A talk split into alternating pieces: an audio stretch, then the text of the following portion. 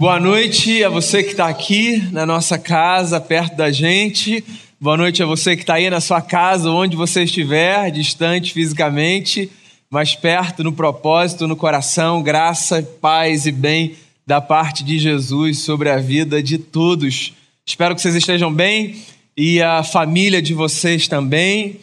E eu quero convidar vocês todos, de perto e de longe, nesse momento, para nós acompanharmos o texto que será lido. Hoje eu leio no livro de Atos dos Apóstolos, no capítulo de número 21. Eu leio a partir do verso 6 até o verso de número 16.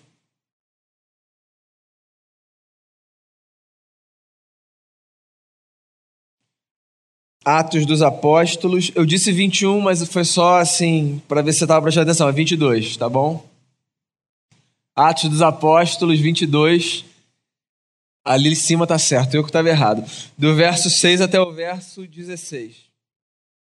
Diz assim o texto: Por volta do meio-dia, eu me aproximava de Damasco, quando de repente uma forte luz vinda do céu brilhou ao meu redor. Caí por terra e ouvi uma voz que me dizia: Saulo, Saulo, por que você está me perseguindo? Então perguntei: Quem és tu, Senhor? E ele respondeu: Eu sou Jesus, o Nazareno, a quem você persegue. Os que me acompanhavam viram a luz, mas não entenderam a voz daquele que falava comigo. Assim perguntei: Que devo fazer, Senhor? Disse o Senhor: Levante-se, entre em Damasco, onde lhe será dito o que você deve fazer. E os que estavam comigo me levaram pela mão até Damasco, porque o resplendor da luz me deixara cego. Um homem chamado Ananias, fiel seguidor da lei e muito respeitado por todos os judeus que ali viviam, veio ver-me e, pondo-se junto a mim, disse: Irmão Saulo, recupere a visão. Naquele mesmo instante pude vê-lo. Então ele disse: O Deus dos nossos antepassados o escolheu para conhecer a sua vontade, ver o justo e ouvir as palavras de sua boca. Você será testemunha dele a todos os homens daquilo que viu e ouviu. E agora o que está esperando? Levante-se, seja batizado e lave os seus pecados, invocando o nome dele. Palavra do Senhor. Essa é uma das histórias da minha infância. E imagino eu a história também, ou uma das histórias da infância de quem teve o privilégio de nascer na igreja. Eu me lembro das incontáveis vezes que eu ouvi com gestos, mímicas, desenhos, flanelógrafos, a história da conversão de Saulo de Tarso, que caiu de um cavalo que não está no texto, mas está no imaginário de todo mundo e levantou para uma nova vida. A história que a gente aprende desde a nossa infância, da conversão de pessoas, de gente que muda o curso da sua vida, que caminhava numa direção e depois, por causa de um encontro com Cristo, passou a caminhar num outro sentido, dedicar sua vida a uma outra causa. Essa história é muito potente, não só pela sua capacidade lúdica de criar um cenário na mente das crianças, mas também pela força de instruir adultos que somos a como caminharmos segundo o Evangelho de Jesus. É engraçado como a gente elege algumas histórias da Bíblia como se elas fossem histórias para as crianças. A gente pode transformar qualquer história em história para criança, mas o problema nisso está no fato de que geralmente quando a gente transforma algumas histórias em histórias para as crianças, a gente acaba guardando essas histórias numa pasta específica como se a gente não precisasse mais delas. E toda história da Bíblia, por mais que a gente transforme em alguma medida em história para criança, continua a ser também história de gente grande, história para mim, história para você. E aqui a gente tem então essa história conhecida da transformação de um homem numa nova pessoa. Uma transformação tão impactante, diga-se de passagem, que esse sujeito que era chamado por um nome, a partir deste encontro, passou a ser chamado por um outro nome, o que era muito comum no contexto das conversões e das experiências marcantes com Deus desde o Israel do Antigo Testamento. Eu queria olhar para essa história conhecida, lida já de trás para frente, com todas as lentes possíveis e imaginárias, e eu queria pensar de que maneira essa história pode ser uma espécie de símbolo para as nossas trajetórias. Porque eu tenho insistido nessa tese. Quando a gente se depara com os textos da Bíblia, a gente não está apenas diante de histórias, de fatos que aconteceram no passado. A gente está diante de possibilidade de revisitar a nossa própria jornada e fazer diferente no que precisar ser feito diferente. Quem é esse sujeito, então? Caso você não conheça essa história, não é uma obrigação sua. Esse sujeito que aparece aqui nessa história tendo um marco caindo de um cavalo era um judeu muito zeloso e apaixonado pela sua tradição e tão comprometido com a sua visão de mundo religiosa que havia dedicado a sua vida, ou parte dela, a perseguir os que eram do caminho. Assim eram identificados os seguidores e as seguidoras de Jesus no contexto dos primeiros discípulos. Saulo de Tarso era um judeu que, do alto da sua inteligência, do seu preparo, da sua capacidade cognitiva e da sua devoção religiosa, dedicou boa parte dos seus dias para prender cristãos, perseguir cristãos, sinalizar, por exemplo, para quem quisesse ouvir que aquela gente era uma gente que estava fazendo coisas erradas pela sua forma de enxergar o mundo. Saulo era esse sujeito. Nós encontramos muitos Saulos na vida.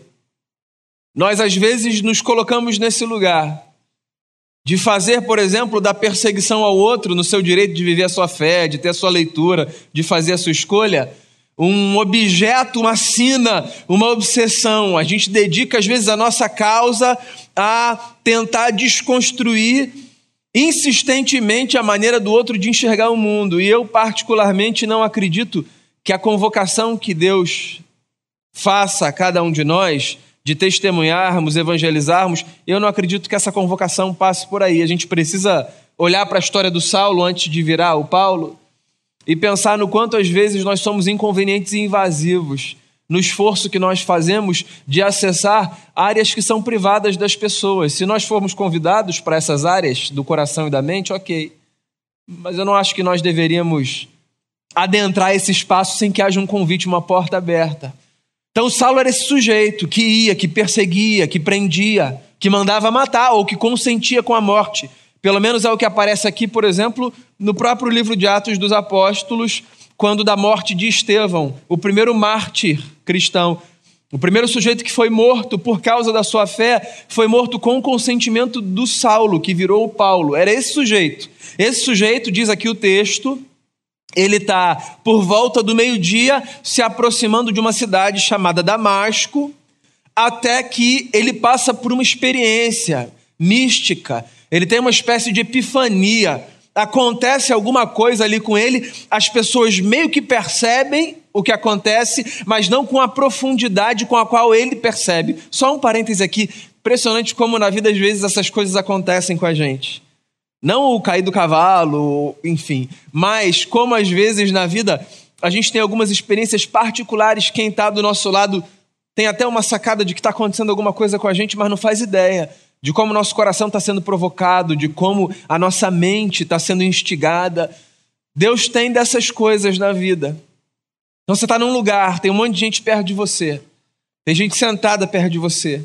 Às vezes tem gente que está colada em você, ou seja, gente com quem você divide a vida, e dentro de você tem algumas coisas acontecendo e quem está perto não faz ideia. Porque há movimentos de Deus na vida que são muito particulares, são com a gente. Há falas que são no íntimo do nosso coração. Então, esse sujeito está numa viagem, ele está numa estrada, ele está acompanhado de pessoas, mas alguma coisa acontece com ele lá dentro. E o que Lucas, que é, segundo a tradição, o autor do texto de Atos dos Apóstolos, diz, é que essa experiência foi tão forte que esse sujeito que caminhava e que se locomovia fosse a forma que ele estivesse se locomovendo, ele é lançado ao chão, porque uma luz brilha do céu. E essa luz cega esse homem e ele cai no chão. Há um valente derrubado aqui. E eu queria fazer uma pausa aqui. E eu queria pensar: quantas vezes nós corremos o risco de sermos derrubados na vida por luzes que brilham mais forte do que o sol, porque do alto da nossa valentia nós nos julgamos firmes, inatingíveis, e uma luz que brilha mais forte do sol nos lança por terra e nos faz perceber que nós somos muito mais frágeis do que nós imaginávamos. Percebe como essa história pode ser um símbolo das nossas histórias? Inclusive, há provérbios da Bíblia que falam exatamente sobre isso, né? sobre o perigo da soberba. E sobre como ela, por exemplo, é o último degrau antes da queda. Sobre como a gente deve cuidar do nosso coração. Porque o equilíbrio da nossa existência está num coração bem cuidado. Então aqui é um valente que é lançado no chão.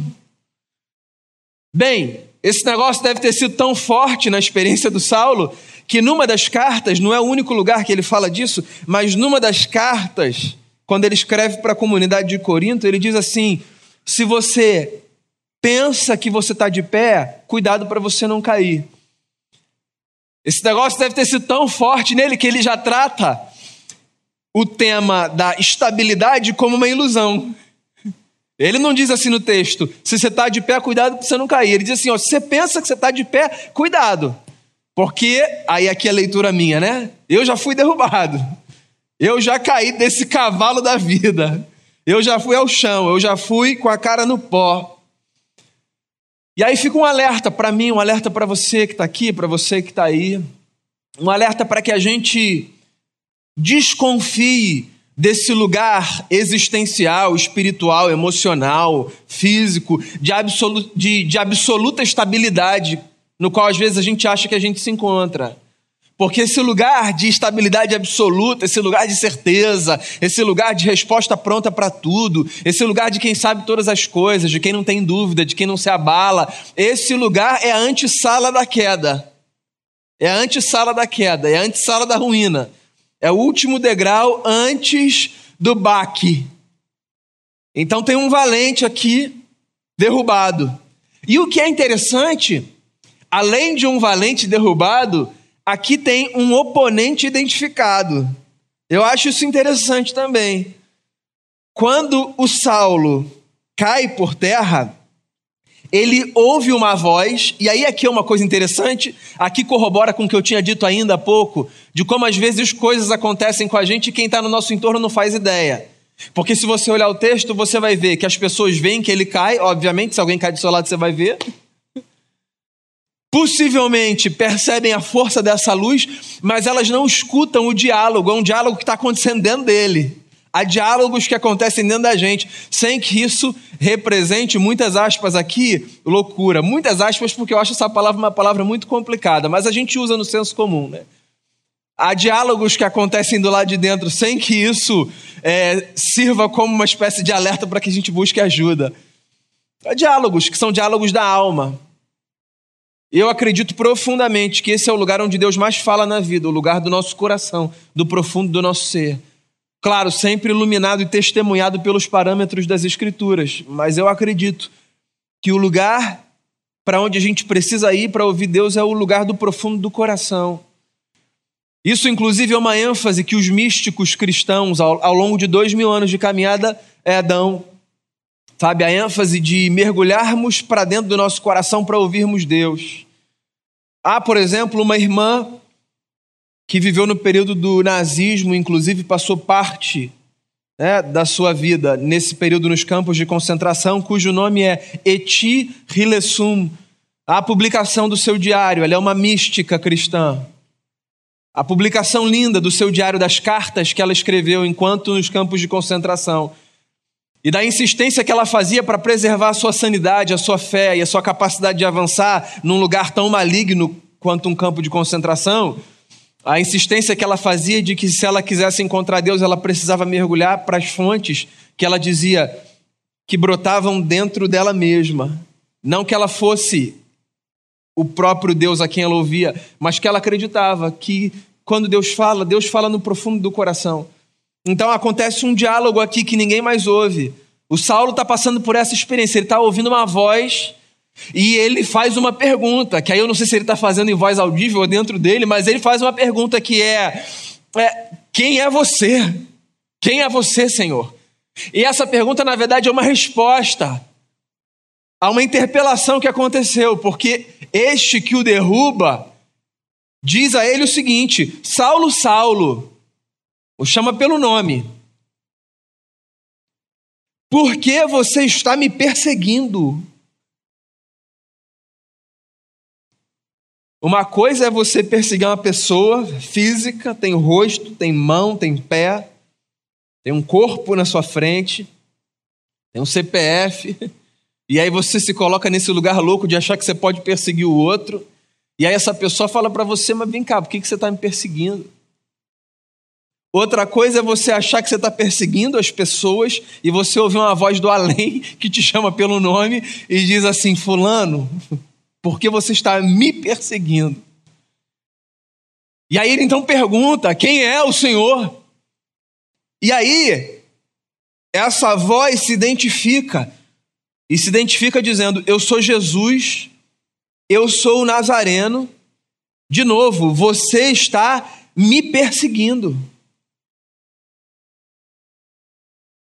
E aí eu fico imaginando uma espécie de efervescência mental, de inquietude da alma desse sujeito que naquele momento, ou que até aquele momento achava que estava tudo funcionando perfeitamente na sua vida, ele tem uma experiência tão profunda que ele questiona agora se aquilo a que ele dedicou a sua vida de fato fazia sentido, se o caminho era aquele.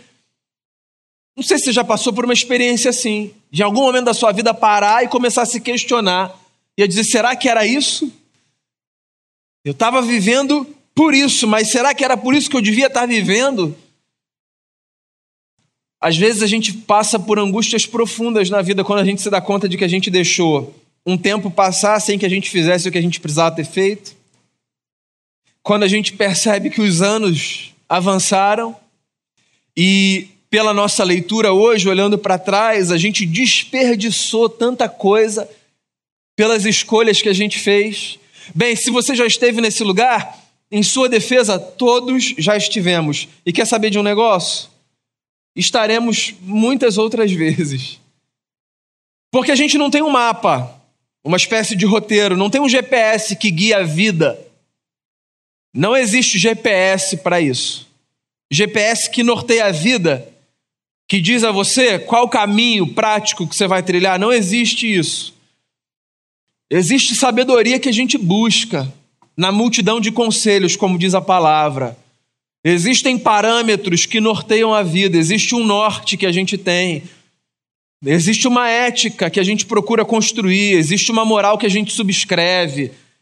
Existe essa experiência mística de ouvir uma voz e tentar discernir, mas não tem um GPS, não tem, tá? Então se disseram para você que tem um GPS que vai proteger você por completo e vai garantir que você, ao olhar para trás, não se arrependa de nada que você fez. Eu quero ser honesto com você e dizer que mentiram para você. Não tem esse negócio. De modo que muitas vezes a gente pode passar por essa experiência na vida, de olhar e falar, eu estava perseguindo quem eu não devia perseguir. Encurtando uma longa história, a experiência do Saulo é tão impactante, tão impactante, que não apenas ele é confrontado pela voz, mas ele tem a sua capacidade visual prejudicada. Por algum momento, esse homem não consegue ver mais nada. O que mais do que uma descrição de um quadro clínico que surgiu e que apareceu é uma metáfora muito interessante, significativa de como às vezes na vida a nossa visão ela fica turva para a gente reaprender a ver as coisas de uma outra maneira. Sabe, muito mais do que uma descrição do que aconteceu fisicamente, ainda que eu acredito que tenha acontecido, está é, tá textual aqui, e eu não tenho nenhuma crise com isso, mas muito mais do que isso, esse texto nos serve como uma lembrança de como às vezes a nossa visão ela é comprometida, porque a gente precisa abandonar certas formas de ver o mundo e adquirir outras. A gente precisa reaprender a ver a vida com outros olhos, com outras lentes. A gente precisa mudar de perspectiva, a gente precisa ler os livros da história a partir de outras categorias. A gente precisa conversar. A gente precisa conversar, a gente precisa de diálogo. Você sabe por quê? Porque a conversa não traz para mim apenas a informação de como você vê as coisas. A conversa também me possibilita ampliar a minha forma de ver o mundo. E aí aqui a gente tem um sujeito que por um instante teve a sua visão comprometida e foi então instruído a ir à casa de um homem chamado Ananias, que era um fiel seguidor da lei e era muito respeitado por todos os judeus que viviam em Damasco. E esse homem, então, quando ele recebe o Saulo, convertido em Paulo, ele devolve como instrumento de Deus a visão a ele. E uma nova história renasce daí. De um homem perseguidor de uma gente, de um homem que vivia, se eu posso dizer assim, com sangue nos olhos, porque os fanáticos podem não se dar conta disso, mas todo fanático caminha por aí com sangue nos olhos. E sim, eu estou chamando o nosso irmão Paulo de um fanático pela vida que ele vivia antes. A gente precisa falar sobre fanatismo. O fanatismo é um dos males mais presentes no nosso tempo. E a gente precisa falar sobre ele porque nenhum fanático se identifica como tal. Os fanáticos não acham que são fanáticos. Os fanáticos, inclusive, têm certeza de que eles são qualquer coisa menos fanáticos. E aqui, esse sujeito que vivia a partir de, um, de uma espécie de fanatismo, porque não é que ele defendia sua verdade para si, ele queria que todo mundo vivesse a partir da sua forma de enxergar a história. E quando a gente quer que todo mundo viva a partir da nossa forma de enxergar a história, é possível que o gênero do fanatismo tenha crescido dentro da gente. Porque uma coisa é você garantir o seu direito de pensar do jeito que você quiser, outra coisa é você achar que todo mundo tem que pensar como você quer. O nome disso é fanatismo. E esse sujeito, então, ele é convertido. E ele é chamado a uma vida de obediência, porque uma voz dá uma instrução e diz a ele: então faça isso. E quando ele chega nesse lugar, ele tem os seus olhos abertos e ele faz uma nova jornada para si.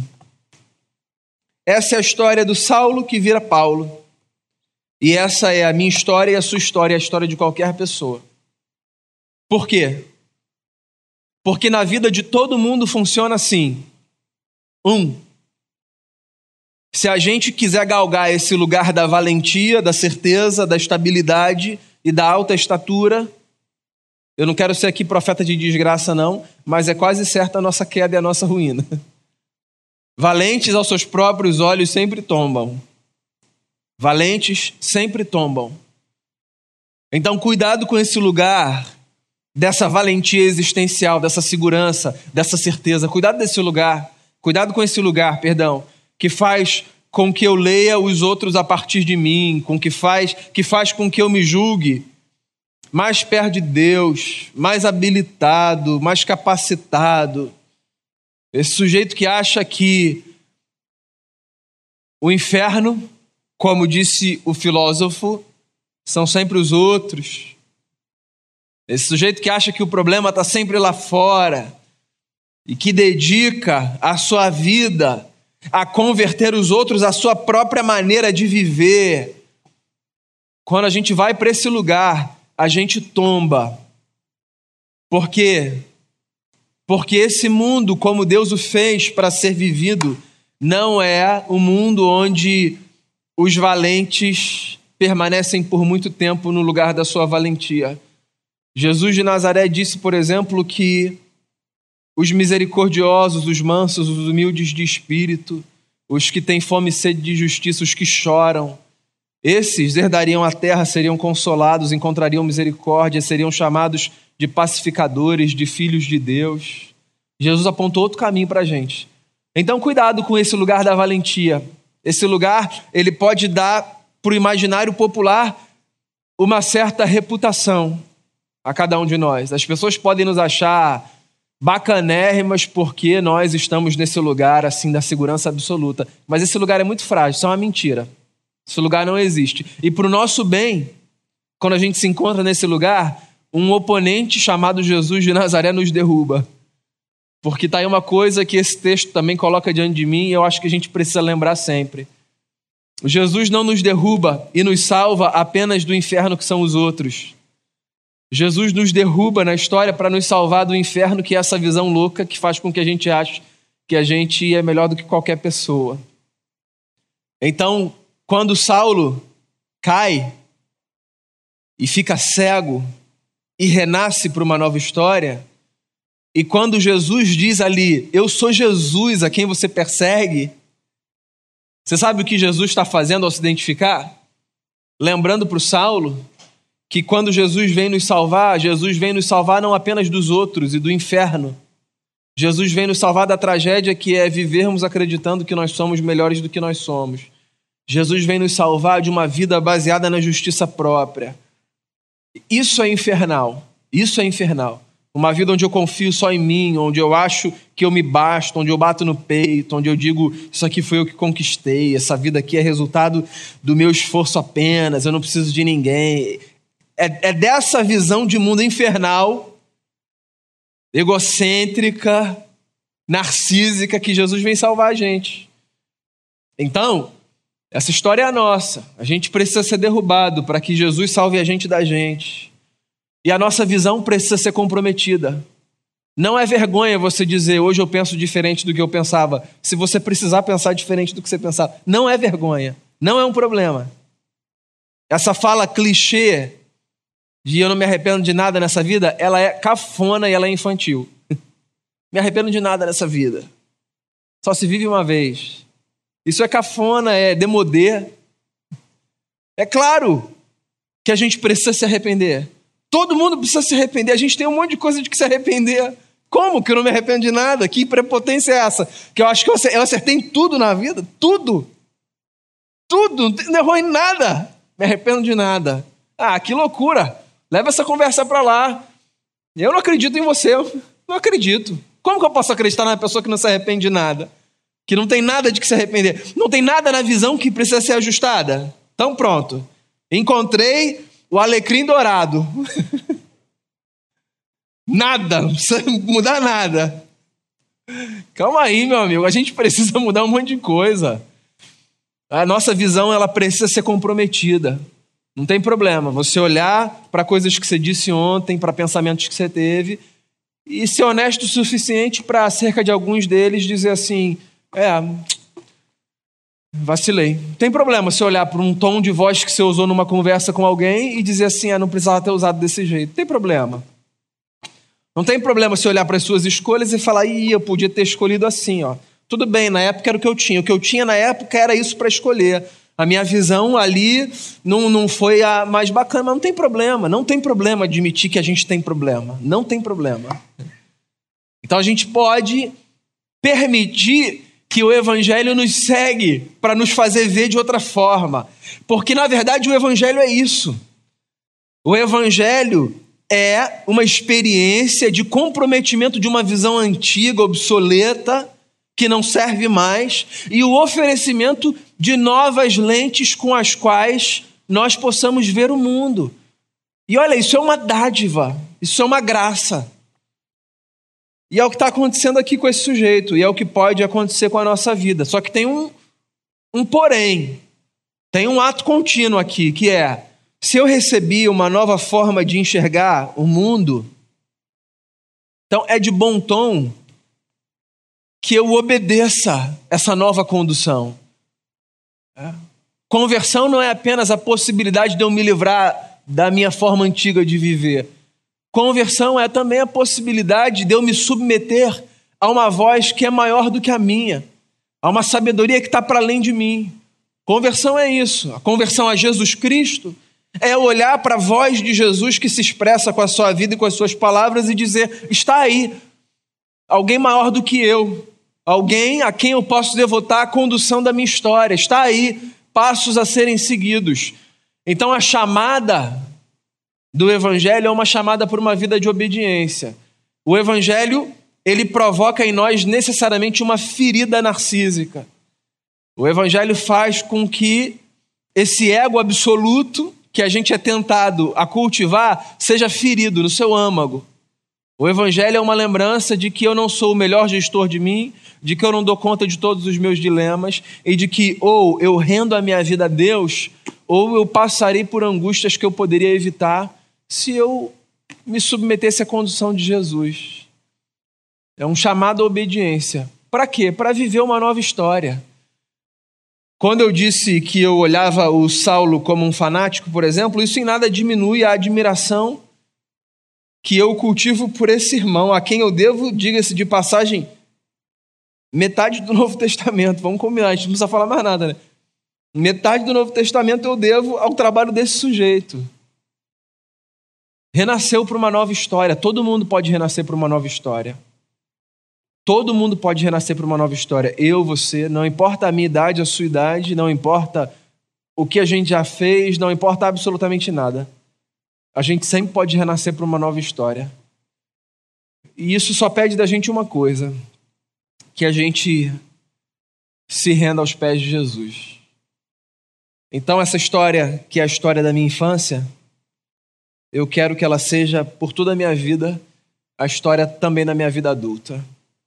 Porque eu também sou derrubado, confrontado, reerguido, tenho a minha visão comprometida e recebo a graça de reaprender a ver o mundo por causa do amor de Jesus, que a despeito de quem eu seja, é insistentemente um amor que me persegue e que persegue você também. Que o Evangelho nos liberte da pior versão que a gente tem e nos libere para a melhor vida que a gente puder viver. E que isso seja um desdobramento da nossa rendição a Cristo Jesus, nosso Senhor. Vamos fazer uma oração?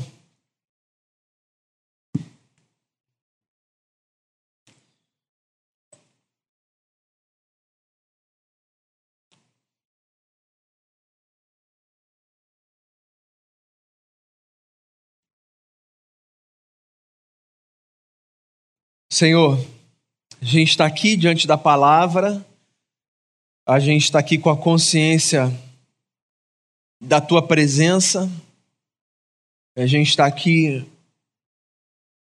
São muitos corações, mentes com inquietações distintas, gente que está perto, gente que está longe.